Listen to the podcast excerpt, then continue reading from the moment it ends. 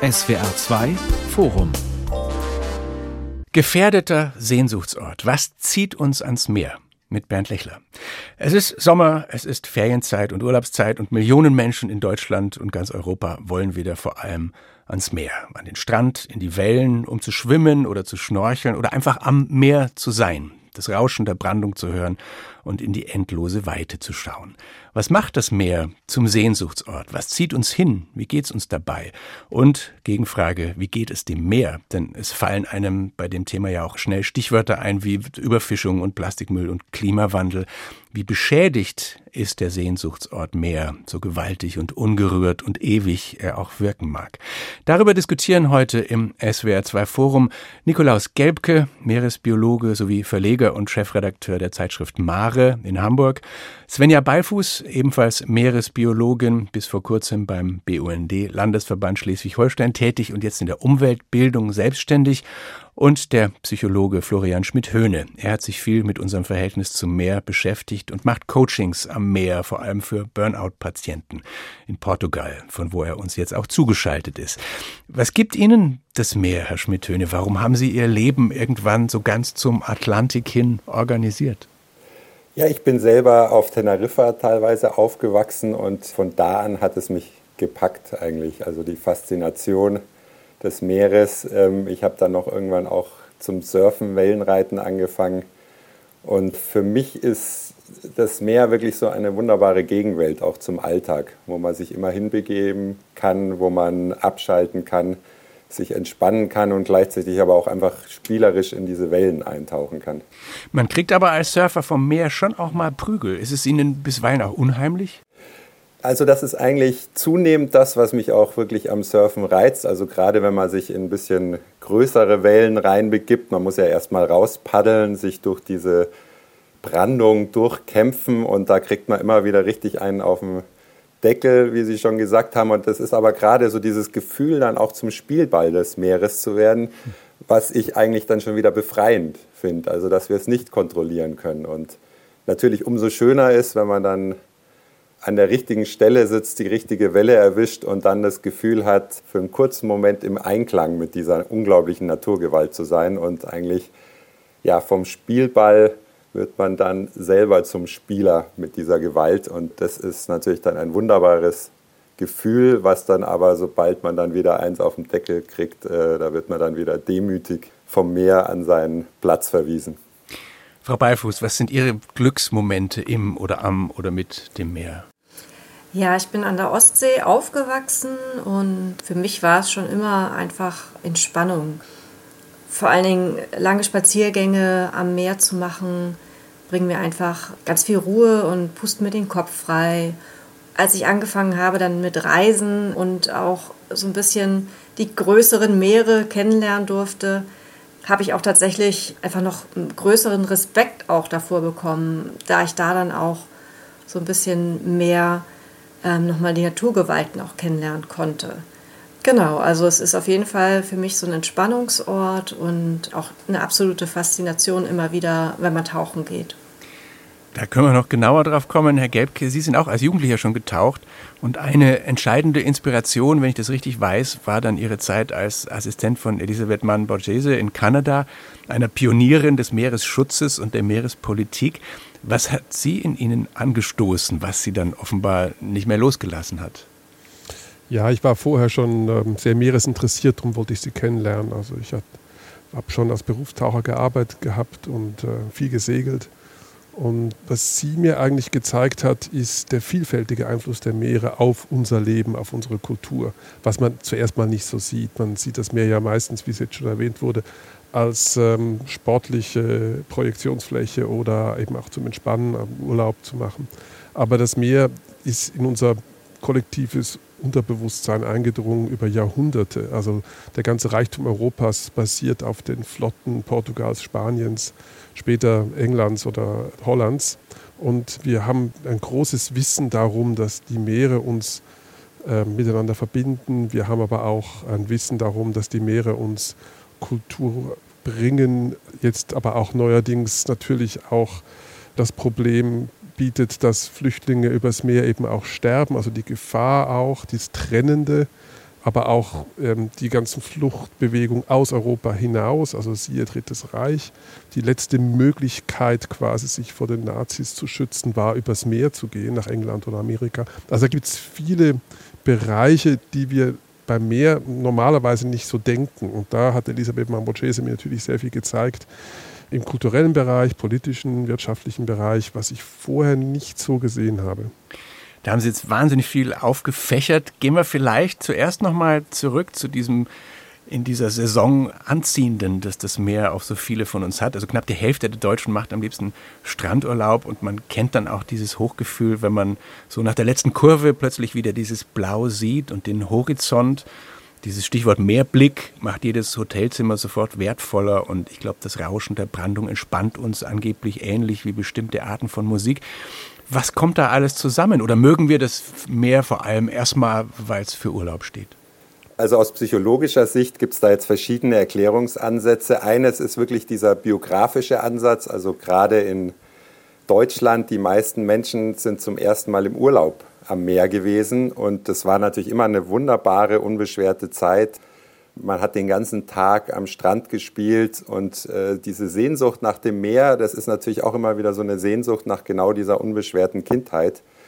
Darüber hinaus, was Sie ja auch schon angesprochen haben, hat das Meer aber auch jetzt aus geopsychologischer Sicht äh, wahnsinnig viele Faktoren, die auf uns wirklich entspannend wirken. Das ist einmal diese bläuliche, ins Grün gehende Färbung das ist die Weite, die auf das Auge natürlich wirklich beruhigend wirkt, äh, gerade im Gegensatz zu unserem normalen Alltag, der normalen Umgebung, wo wir von Informationen überflutet werden. Und ganz entscheidend, was Sie gerade auch schon angesprochen haben, natürlich dieses Rauschen. Da gibt es dann auch spannende tiefenpsychologische Ansätze, die dann davon ausgehen, dass es uns natürlich an die Zeit im Mutterleib erinnert und die Sehnsucht nach dem Meer auch so ein bisschen eine Sehnsucht nach diesem Ursprung ist oder sein könnte.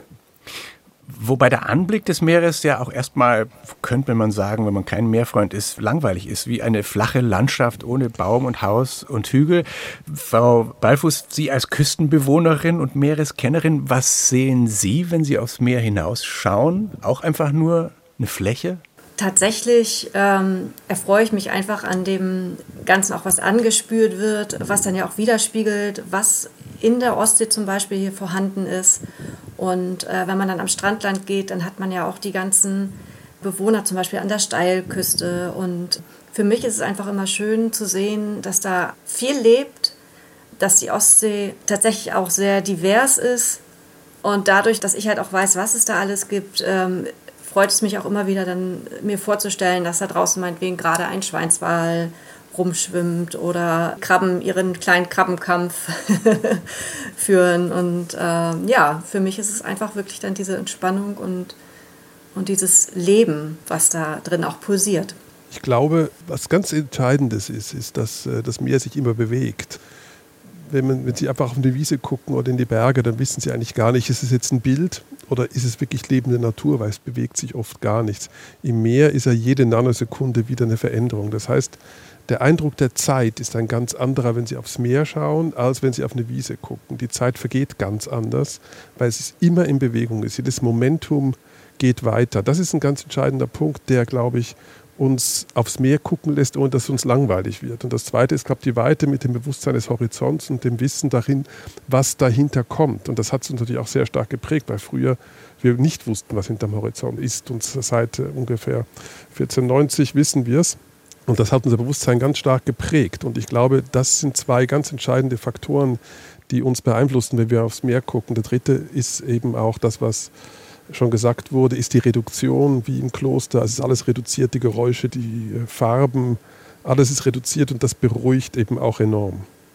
Würden Sie dann einen Unterschied machen zwischen einem äh, kleinen Meer wie der Adria oder der Ostsee auch, äh, die ja manchmal spiegelglatt daliegen, und dem Atlantik, der überall an den europäischen Küsten ja ständig in größerer Bewegung ist? Absolut. Also ich wohne die Hälfte der Zeit im Atlantik und gucke den ganzen Tag auf den Atlantik vom Arbeitszimmer aus und der hat natürlich eine ganz andere Wirkung äh, auf die Menschen. Erstens ist er viel wilder und man spürt einfach unbewusst auch die Größe. Man weiß, was dahinter ist. Sie gucken auf den Horizont und wissen, irgendwo da hinten kommen die USA, aber das dauert halt noch sehr.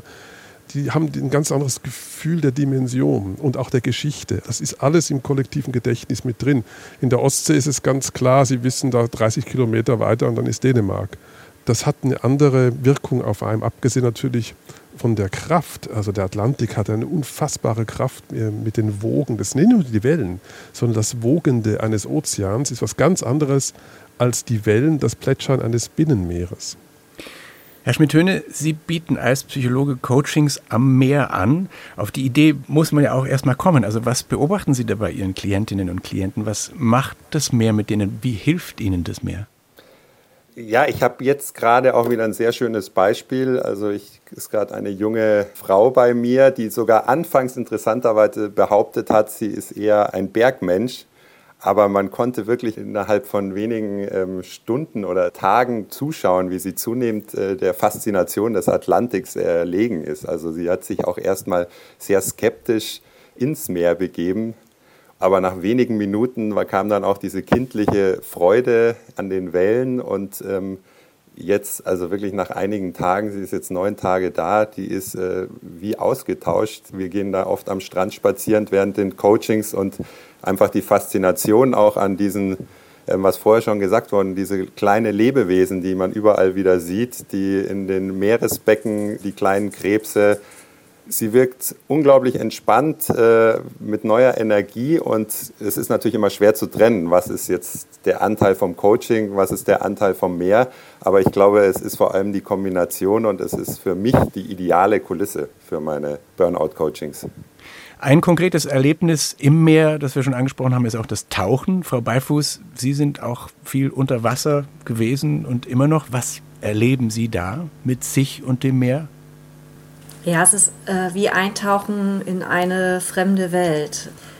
Man taucht ab, das äh, Licht verändert sich, die Geräusche verändern sich und die Tiere, die man beobachtet, sind natürlich auch ganz, ganz anders als an Land. Und man schwebt ja praktisch schwerelos. man hat das Gefühl, dass man wirklich einfach schwebt äh, im Meer und ja, es ist so ein bisschen Loslassen von dem, was äh, oben an Land ist sozusagen und auch die ganzen Verhaltensweisen der verschiedenen Tiere dann beobachten zu können. Also ich liebe es, an einem Spot zu hängen und dann einfach zu beobachten, was vor sich geht.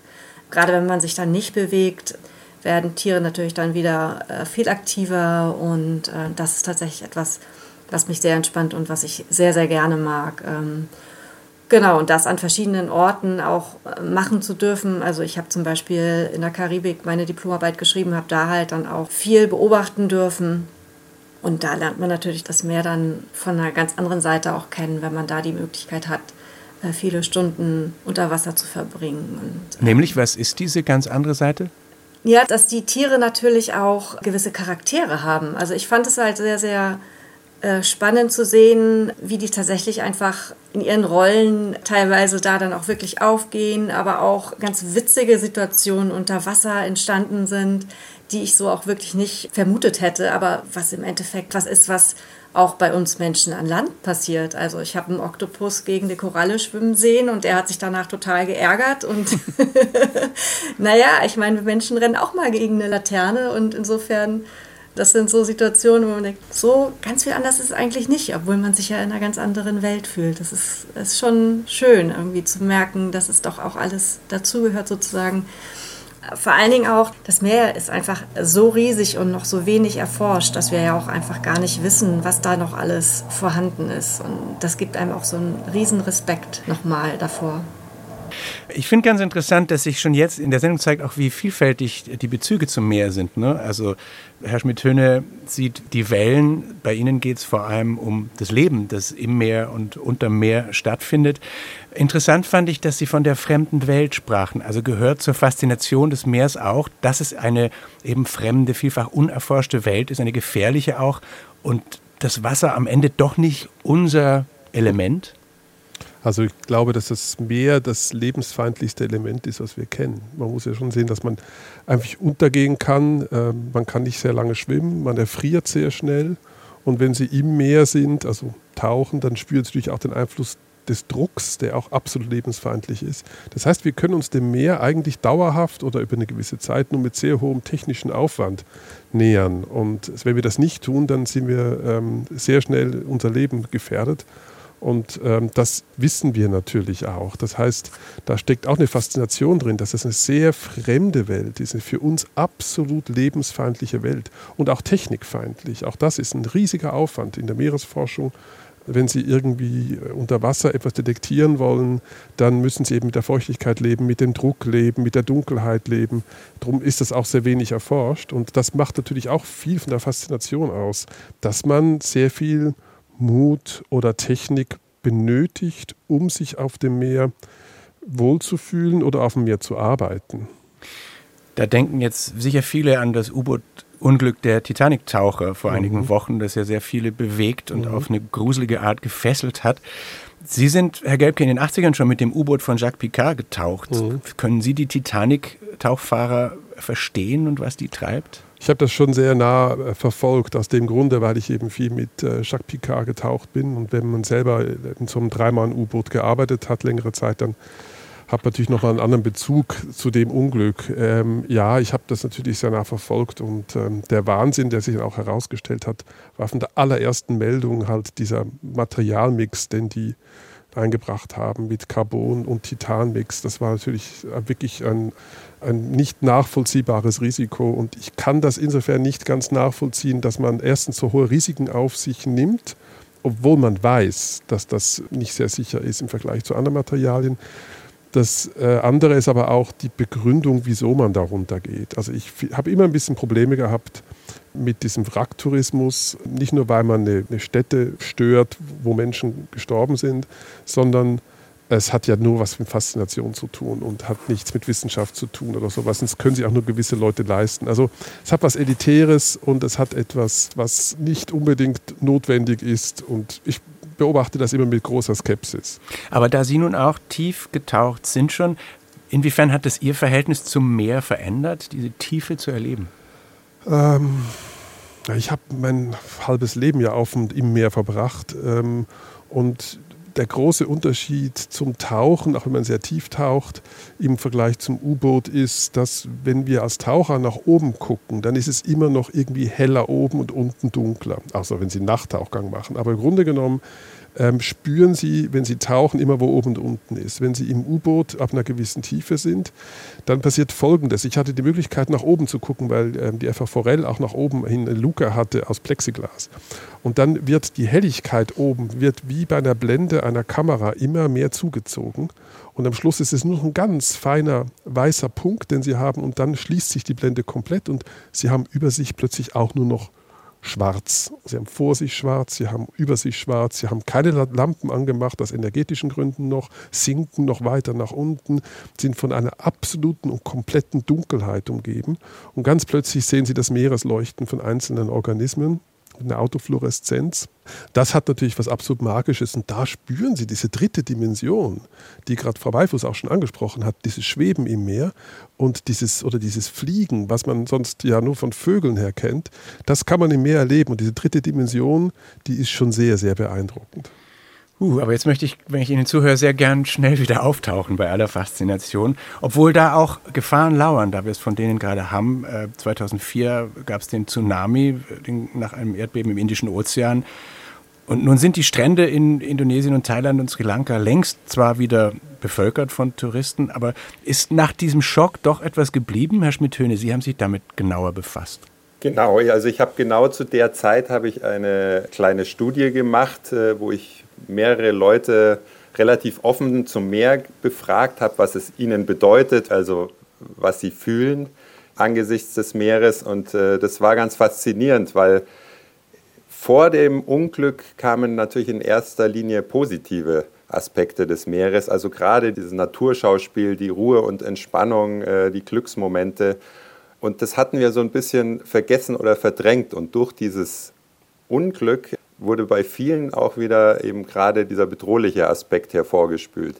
Das war ja natürlich im Rückblick war das auch das, warum so viele Opfer unter anderem gefordert wurden, weil die Leute das nicht richtig interpretiert haben. Als das Meer sich so wahnsinnig zurückgezogen hat, Die dachten erst, das ist ein wunderbares Naturschauspiel. Die haben weiter gefilmt, haben Fotos gemacht. Die Einheimischen haben die Fische eingesammelt, die da am Strand waren. Für die war das Meer vor allem ein Ernährer und ähm, sind eben nicht geflohen vor dieser Gefahr. Und mittlerweile ist das natürlich wieder in unserem Bewusstsein. Aber das ist schon auch das, was mich eben fasziniert am Meer, dieses unkontrollierbare, was uns solche Ereignisse oder auch jetzt dieses Unglück mit dem U-Boot letztlich können wir das Meer trotz aller technischer Fortschritte, wir können es nicht völlig beherrschen. Und das tut natürlich bei uns auch wieder unbewusste Ängste hervorspielen. Und diese Ängste sind ja viel älter als der Strandtourismus. Denn dass es uns zu Millionen ans Meer zieht und wir es als Urlauber und kulturell nutzen, das ist ja keineswegs immer schon so. Bis Mitte des 18. Jahrhunderts war den Abendländern das Meer eher unheimlich oder sogar richtig zuwider, was uns heute seltsam vorkommt. Woran lag das?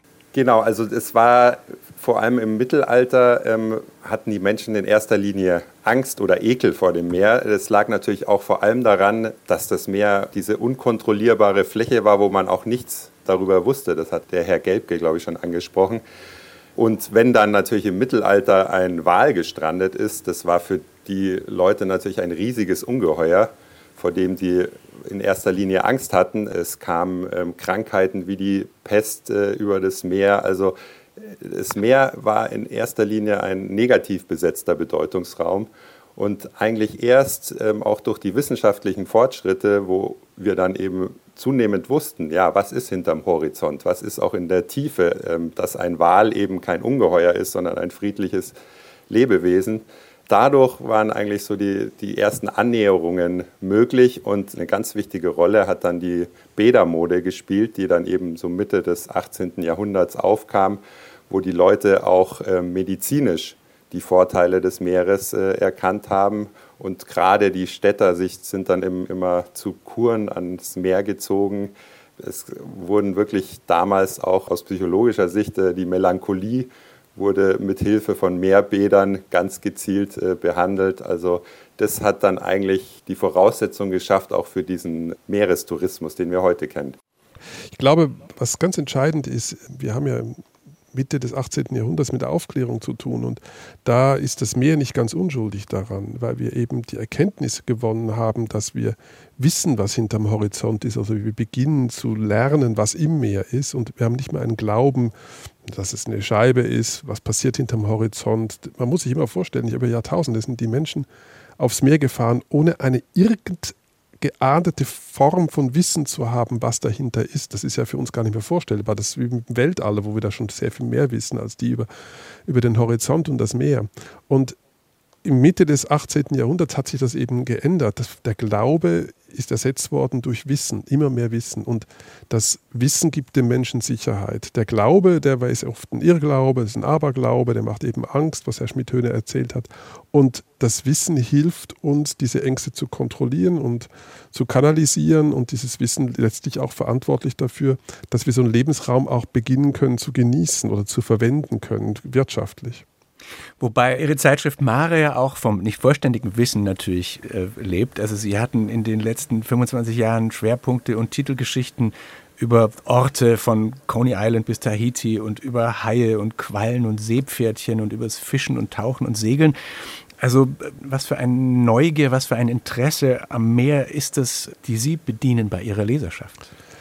Wir sind ja keine maritime Zeitschrift, wir sind im weitesten Sinne eine Kulturzeitschrift. Der ganze Verlag ist ein Kulturverlag. Was wir machen ist, das habe ich von Elisabeth Mamborghese auch gelernt, ist, dass das, wenn man die Welt vom Meer her betrachtet, aus dieser Perspektive, man die Welt ganz anders kennenlernt. Also wenn wir eine Stadt wie New York vom Meer her betrachten, dann lernen wir die Stadt ganz anders kennen, als sie vielleicht mehrere Jahre oder eine andere Zeitschrift, als Reisezeitschrift früher beschrieben hätten, weil wir ganz andere Fokus haben. Da könnte ich jetzt lange ausholen, aber das ist eigentlich der Hauptaspekt und nicht eigentlich diese maritime Verfolgung eines Themas. Und ein Bestseller Ihres Buchverlags ist der Atlas der abgelegenen Inseln. In, in welchem Punkt hat der die Leute wohl abgeholt? Über die Sehnsucht. Ich glaube, das ist, ähm, was wir hier noch nicht so richtig angesprochen haben, ist die Sehnsucht. Da ist es mehr, glaube ich, fast etwas, was mehr bedient die Sehnsucht als irgendetwas anderes auf der Welt. Und der Atlas der abgelegenen Inseln ist in der Tat ein Welterfolg geworden, über was weiß ich, 25 Sprachen übersetzt der bedient halt die Idee, dass man sich auf eine Insel hinträumt, auf die man nie kommen wird, weil das nicht Mallorca ist, sondern irgendeine Insel in der Antarktis, wo auch gar keiner lebt, wo man aber ein bisschen erfährt, dass mal Forscher dort waren oder Leute gestrandet sind und man lernt so ein bisschen diese Inseln, kann sich dahin träumen in eine heile Welt, in eine entfernte Welt, fern von allen Problemen und wie gesagt, das hat mit Sehnsucht zu tun, mit Eskapismus. Gefährdeter Sehnsuchtsort. Was zieht uns ans Meer? Darüber diskutieren im SWR2 Forum Nikolaus Gelbke, Meeresbiologe und Mare-Chefredakteur, Svenja Beilfuß, ebenfalls Meeresbiologin und der Psychologe Florian Schmidt-Höhne. Jetzt hatten wir es vom Meer als fremder Welt, als Sehnsuchtsort voller Rätsel. Wir haben von den Fehleinschätzungen der Touristen gehört, als der Tsunami sich ankündigte. Aber tödliche Badeunfälle gibt's ja auch ohne Tsunami jedes Jahr in Frankreich am Atlantik.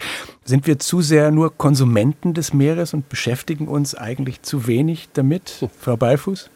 Tatsächlich ist es so, dass der Mensch natürlich schon das Meer sehr stark nutzt und wir erst jetzt so langsam merken, okay, langsam kommen wir auch da an unsere Grenzen.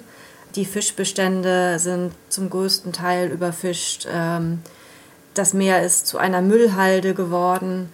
Das sind alles äh, Probleme, die der Mensch verursacht hat. Und ähm, das ist natürlich etwas, wo wir jetzt auch langsam anfangen umzudenken und erkennen, okay, wir müssen tatsächlich das Meer auch schützen, wenn wir weiterhin davon leben wollen also was ich wirklich für fatal halte, ist, dass das Meer uns immer suggeriert, es geht ihm gut. Also das Meer hat keine Anwaltschaft. Wenn Sie über eine Wiese laufen und Sie sehen, dass eine Kuh tot ist, dann sehen Sie, sie ist tot. Oder wenn Sie durch den Wald laufen, dann sehen Sie, dass es dem Wald nicht gut geht, wenn Bäume äh, nach einem Sturm umgeknickt sind oder geschädigt sind. Ähm, wenn Sie aber aufs Meer rausgucken, dann sehen Sie das nicht. Sie sehen allerhöchstens ein bisschen Müll was aber eine sekundäre oder quartäre Gefahr fürs Meer darstellt. Die wirklichen Gefahren für das Meer sehen Sie nicht. Das ist hauptsächlich der Klimawandel. Das ist das, was ähm, die Meere am aller, aller, allermeisten bedroht. Und wo man wirklich nur mit Kenntnis damit umgehen kann, nicht mit Erleben. Das ist ein großes Problem, dass die Menschen das eben nicht wirklich wahrnehmen und drum vielleicht auch nicht so respektieren. Aber das Meer ist am Sterben aufgrund des Klimawandels ganz, ganz stark. Versauerung der Erwärmung, die Erwärmung ist noch das größere Problem. Ich bin viel in der Arktis auch unterwegs. Da ist es dann tatsächlich auch wieder sichtbar, ähm, wie das Meereis zurückgeht, die Gletscher zurückgehen auf Grönland. Und das sind die großen Gefahren. Und wenn man die nicht sieht, dann können wir die Menschen nur dazu bringen, sich zu ändern, indem wir sie für diese Gefahren sensibilisieren. Dafür müssen sie es aber lesen oder man muss sie auf andere Arten sensibilisieren dafür, in so einer Sendung zum Beispiel. Das ist ganz enorm wichtig, sonst ähm, sehen wir einem ganz bösen Ende entgegen. Frau Beifuß, Sie haben lange für den BUND in Neustadt äh, in Holstein mit Kindern gearbeitet auch und denen die Ostsee und das Meer nahegebracht. Worum ging es Ihnen da? Was, was zeigen Sie denen? Was bringen Sie denen bei? Ja, bei meinen Umweltbildungsveranstaltungen, die ich auch weiterhin durchführe, möchte ich vor allen Dingen zeigen, dass unter der Wasseroberfläche einfach auch ganz viel Leben vorhanden ist. Und tatsächlich wissen das ähm, die meisten nicht, auch Einheimische wissen das manchmal gar nicht, wie viel Leben hier im Flachwasser der Ostsee vorhanden ist. Und ich habe zum Beispiel durch Schnorcheln oder Ostseeentdeckertouren Menschen dann mitgenommen und denen gezeigt, dass es da halt tatsächlich schon beim Keschern alleine wir ganz, ganz viele Arten finden können und die auch ganz viele Ökosystemleistungen bieten tatsächlich. Und äh, beim Schnorcheln sind die Menschen einfach wirklich fasziniert, dass sie einfach ins Wasser reinwarten können hier in der Ostsee und auch tatsächlich eine ganze Menge sehen können und auch wirklich äh, tolle Schauspiele vorgeführt bekommen. Ähm, ja, es ist das Schöne, wenn man nach der Veranstaltung dann die Menschen hört, wie sie begeistert sagen, dass sie es gar nicht gedacht hätten, dass in der Ostsee so viel Leben vorhanden ist und vor allen Dingen hier in der, in der Nähe des Strandes auch äh, so viel tatsächlich lebt. Und da merkt man dann halt auch, dass man dort einen Schritt weitergekommen ist, dass man den Menschen ähm, wirklich gezeigt hat, dass die Ostsee schützenswert ist und dass sie in Zukunft auch tatsächlich ähm, sich dafür einsetzen werden, weil sie es einfach schätzen gelernt haben. Sie haben gerade ein Stichwort genannt, auf das ich auch kommen wollte, nämlich die sogenannten Ökosystemdienstleistungen. Das ist ein Konzept, wonach uns die Meere und Ozeane in vier Kategorien eben zu Diensten sind. Kulturelle Dienstleistungen gehören dazu, über die haben wir schon gesprochen. Es gibt außerdem die bereitstellenden, die regulierenden sowie die unterstützenden Dienstleistungen. Könnten wir kurz erklären, was damit gemeint ist? Das hat mit den vielfältigen Aspekten des Meeres zu tun. Also Sie können zum Beispiel sehr viele moderne Medikamente gewinnen aus dem Meer, von irgendwelchen Kaltkorallen äh, in den Tiefen der Antarktis äh, gegen Krebs. Da gibt es sehr viele neue, moderne Forschung. Es gibt natürlich auch die Ernährung, also weit über den Fisch hinaus, nämlich auch Algen. Es gibt eine neue Tendenz zum Beispiel, dass Quallen eine sehr gute Ernährung wären für die Zukunft von uns. Ähm, sehr proteinreich. Das sind bereitstellende Dienstleistungen. Das sind bereitstellende Dienstleistungen bis hin natürlich zu Ärzten, äh, Ärzten, zu Erzen oder zu Manganknollen, die jetzt äh, man leider wieder hofft abzuernten. Die Ölförderung offshore ist, ist ganz wichtig für die Industrie. Also es gibt energetisch natürlich auch große Dienstleistungen des Meeres bis hin zu Wellenkraftwerken etc. etc. Was sind die regulierenden Dienstleistungen? Da kann ich gerne was zu sagen. Also das Meer spielt ja auch eine wichtige Rolle, zum Beispiel bei der Regulierung des Klimas. Also das Meer nimmt unheimlich viel CO2 auf und setzt aber auch Sauerstoff frei. Und ähm, es hilft somit auch den Klimawandel so ein bisschen abzupuffern und den Treibhauseffekt zu verringern. Dadurch wird es natürlich leider auch saurer. Das ist natürlich dann auch wieder ein Problem. Aber wir haben tatsächlich auch zum Beispiel ähm, durch Korallenriffe oder Mangrovenwälder und Seegraswiesen einen gewissen Küstenschutz. Also die stabilisieren die Küstenlinien und das sind alles Ökosystemleistungen, die tatsächlich einfach das Meer für uns bereithält, wovon wir profitieren können und die im Endeffekt vor Erosion zum Beispiel dann schützen. Ich habe dieses Konzept der Dienstleistungen durch den World Ocean Review kennengelernt. Mhm. Das ist ein Bericht, der alle zwei Jahre ungefähr erscheint, mehrere hundert Seiten stark, der lesbar den aktuellen wissenschaftlichen Stand zum Zustand der Meere zusammenträgt. Initiiert und herausgegeben von Ihnen, Herr Gelbke, 2021 kam der siebte Band raus und auch wenn Sie es schon angesprochen haben, was sind die drängendsten Befunde? Wie geht es dem Meer? Es geht dem Meer wirklich sehr schlecht. Also der World Ocean Review ist die Konsensmeinung aller deutschen Meeresforschungsinstitute. Wir haben also die Partnerschaft in die deutsche Meeresforschung hinein, was eine der größten oder die zweitgrößte und wichtigste Meeresforschung ist auf der Welt nach der amerikanischen. Das heißt, das ist keine Einzelmeinung, die wir da abbilden. Und diese kollektive Meinung kommt zum Schluss, dass es den Meeren wirklich sehr, sehr schlecht geht. Eben hauptsächlich aufgrund der Erwärmung und der Versauerung, natürlich auch Überfischung letztlich auch Vermüllung. Ähm, aber die Erwärmung ist tatsächlich das wichtigste und schlimmste Beispiel des Einflusses des Menschen auf das Meer, weil der Klimawandel im Grunde genommen wie ein großer Tanker ist, der in Fahrt ist. Und selbst wenn wir jetzt auf, auf Null gehen würden in den CO2-Emissionen, dann würde der Tanker eben auch nicht stoppen, wenn man den einfach jetzt mal die Maschine ausmacht, sondern er fährt noch lange, lange weiter. Und wir wissen jetzt schon, ähm, dass die Folgen des Klimawandels uns noch sehr, sehr, sehr lange beschäftigen werden, selbst wenn wir, wie gesagt, jetzt CO2 auf Null setzen würden, was wir ja gar nicht tun. Und die Folgen sind absolut brutal. Also es ist wirklich eine komplette Veränderung des Ökosystems. Die Versauerung und Erwärmung verändern die gesamten Nahrungsketten in den Ozeanen.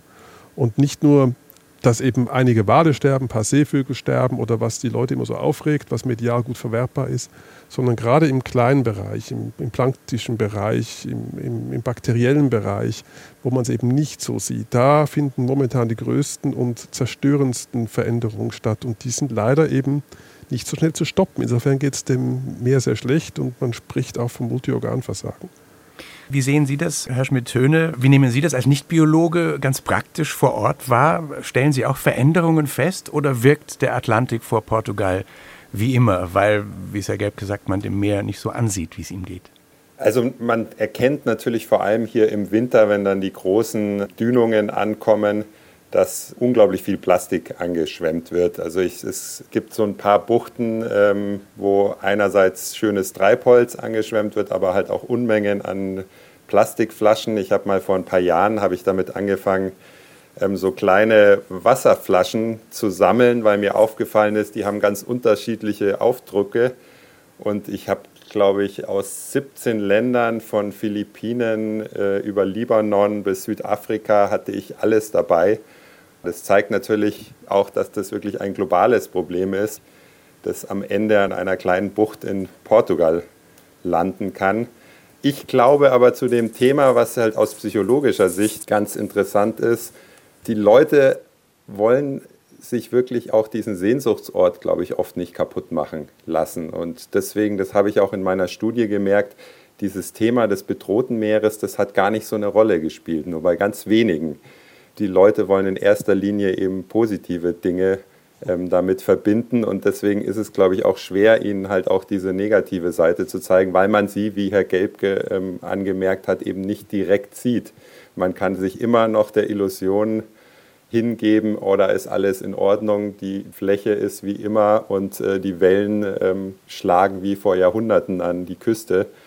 Dem ist natürlich nicht so, aber da muss man genauer hinschauen und da muss man eben auch dafür sorgen, dass die Leute genauer hinschauen und zum einen das natürlich äh, schätzen und kennenlernen und zum anderen dann aber auch das Bedürfnis geweckt wird, es zu schützen. Ich meine, diese Studie, von der Sie sprechen, die ist ja schon ein paar Jahre alt. Da haben dann tatsächlich wenige Leute den ökologischen Aspekt gesehen in ihrem Verhältnis zum Meer. Haben Sie gar nicht das Gefühl, dass sich da was verändert? Also, dass dieser Bedeutungsraum, den Sie das durch den Menschen bedrohte Meer nennen, in den Vordergrund rückt? Ich glaube schon, dass in den letzten Jahren da äh, gerade auch äh, bei der neuen Generation mehr Bewusstsein da ist, aber ich habe gleichzeitig immer noch den Eindruck, dass da so eine ganz klare Verdrängung bei vielen ist und sie wollen sich einfach das Wunderbare, diesen Sehnsuchtort nicht kaputt machen lassen. Ich glaube, das stimmt. Es hat sich aber was getan. Also als ich vor 40 Jahren anfing, als Greenpeace-Mitbegründer oder dass ich die ersten Aktionen machte in Sachen Meeresschutz, habe ich festgestellt, es war absolut exotisch und es ging mehr um Tierschutz. Also es ging mehr so um, um, um Lebewesen, die man schützen sollte, wie Wale oder Pinguine. Das hat auch damit zu tun, dass früher, als ich noch studiert habe in Kiel, war es absolut verpönt, dass wir Wissenschaftler mit der Presse sprachen. Also es gab im Institut in Kiel, damals hieß das Institut für Meereskunde, jetzt ist es Geomar, durfte nur ein einziger Mensch im gesamten Institut mit der Presse sprechen. Alle durften nicht. Und ich hatte eine Anfrage der Zeit damals nach meiner Diplomarbeit und habe die beantwortet und habe unfassbar Ärger bekommen mit meinem Prof. Und wenn Sie jetzt gucken, dass sich die Wissenschaftler und Wissenschaftlerinnen natürlich proaktiv äußern, dass sie in unfassbar vielen Gremien drin sitzen, in Beratungen der Bundesregierung, Landesregierung, dass dadurch natürlich ein ganz anderes Bewusstsein der Bevölkerung in den Medien auch herrscht, das hat sich gewaltig verändert. Was das letztlich auch verändert im Verhalten der Menschen, dass die weniger Fisch essen oder achten, welchen Fisch sie essen oder ob sie weniger Plastik verbrauchen oder endlich mal auf eine Pelletheizung oder so auf eine andere Heizung umstellen oder auf ein E-Auto, das sei dahingestellt. Aber die Sensibilisierung in der Bevölkerung hat sich dadurch massiv geändert, dass die Wissenschaftler aus ihrem Elfenbeinturm herausgekommen sind. Und das ist ganz toll, dass das inzwischen so ist. Das muss man auch mal erkennen. Seit dem März gibt es jetzt das Hochseeschutzabkommen der Vereinten Nationen. Die Hochsee war ja ein rechtsfreier Raum bisher. Wird das zum Beispiel etwas bewirken? Also beginnt man im Großen, sich um die Meere besser zu kümmern? Ich glaube schon, dass das Abkommen natürlich in die richtige Richtung geht. Es ist aber leider eben kein Abkommen, was irgendwas mit dem Klimawandel zu tun hat, sondern hauptsächlich mit Verschmutzung und mit Artenschutz. Ähm, es ist ein Artenschutzabkommen. Und es ist auch abzuwarten, wie stark das umgesetzt wird. Das neue internationale Seerecht ist Anfang der 80er Jahre ja umgesetzt worden, aber ist bis heute von Amerikanern zum Beispiel nie ratifiziert worden. Das heißt, das neue Seerecht ist das umfassendste und größte Recht, was es auf der Welt gibt und auch sehr ökologisch äh, betrachtet, sehr wichtig. Aber es wird halt in, muss halt auch umgesetzt werden, muss genutzt werden. Und das ist bei dem neuen Gesetz genau das Gleiche.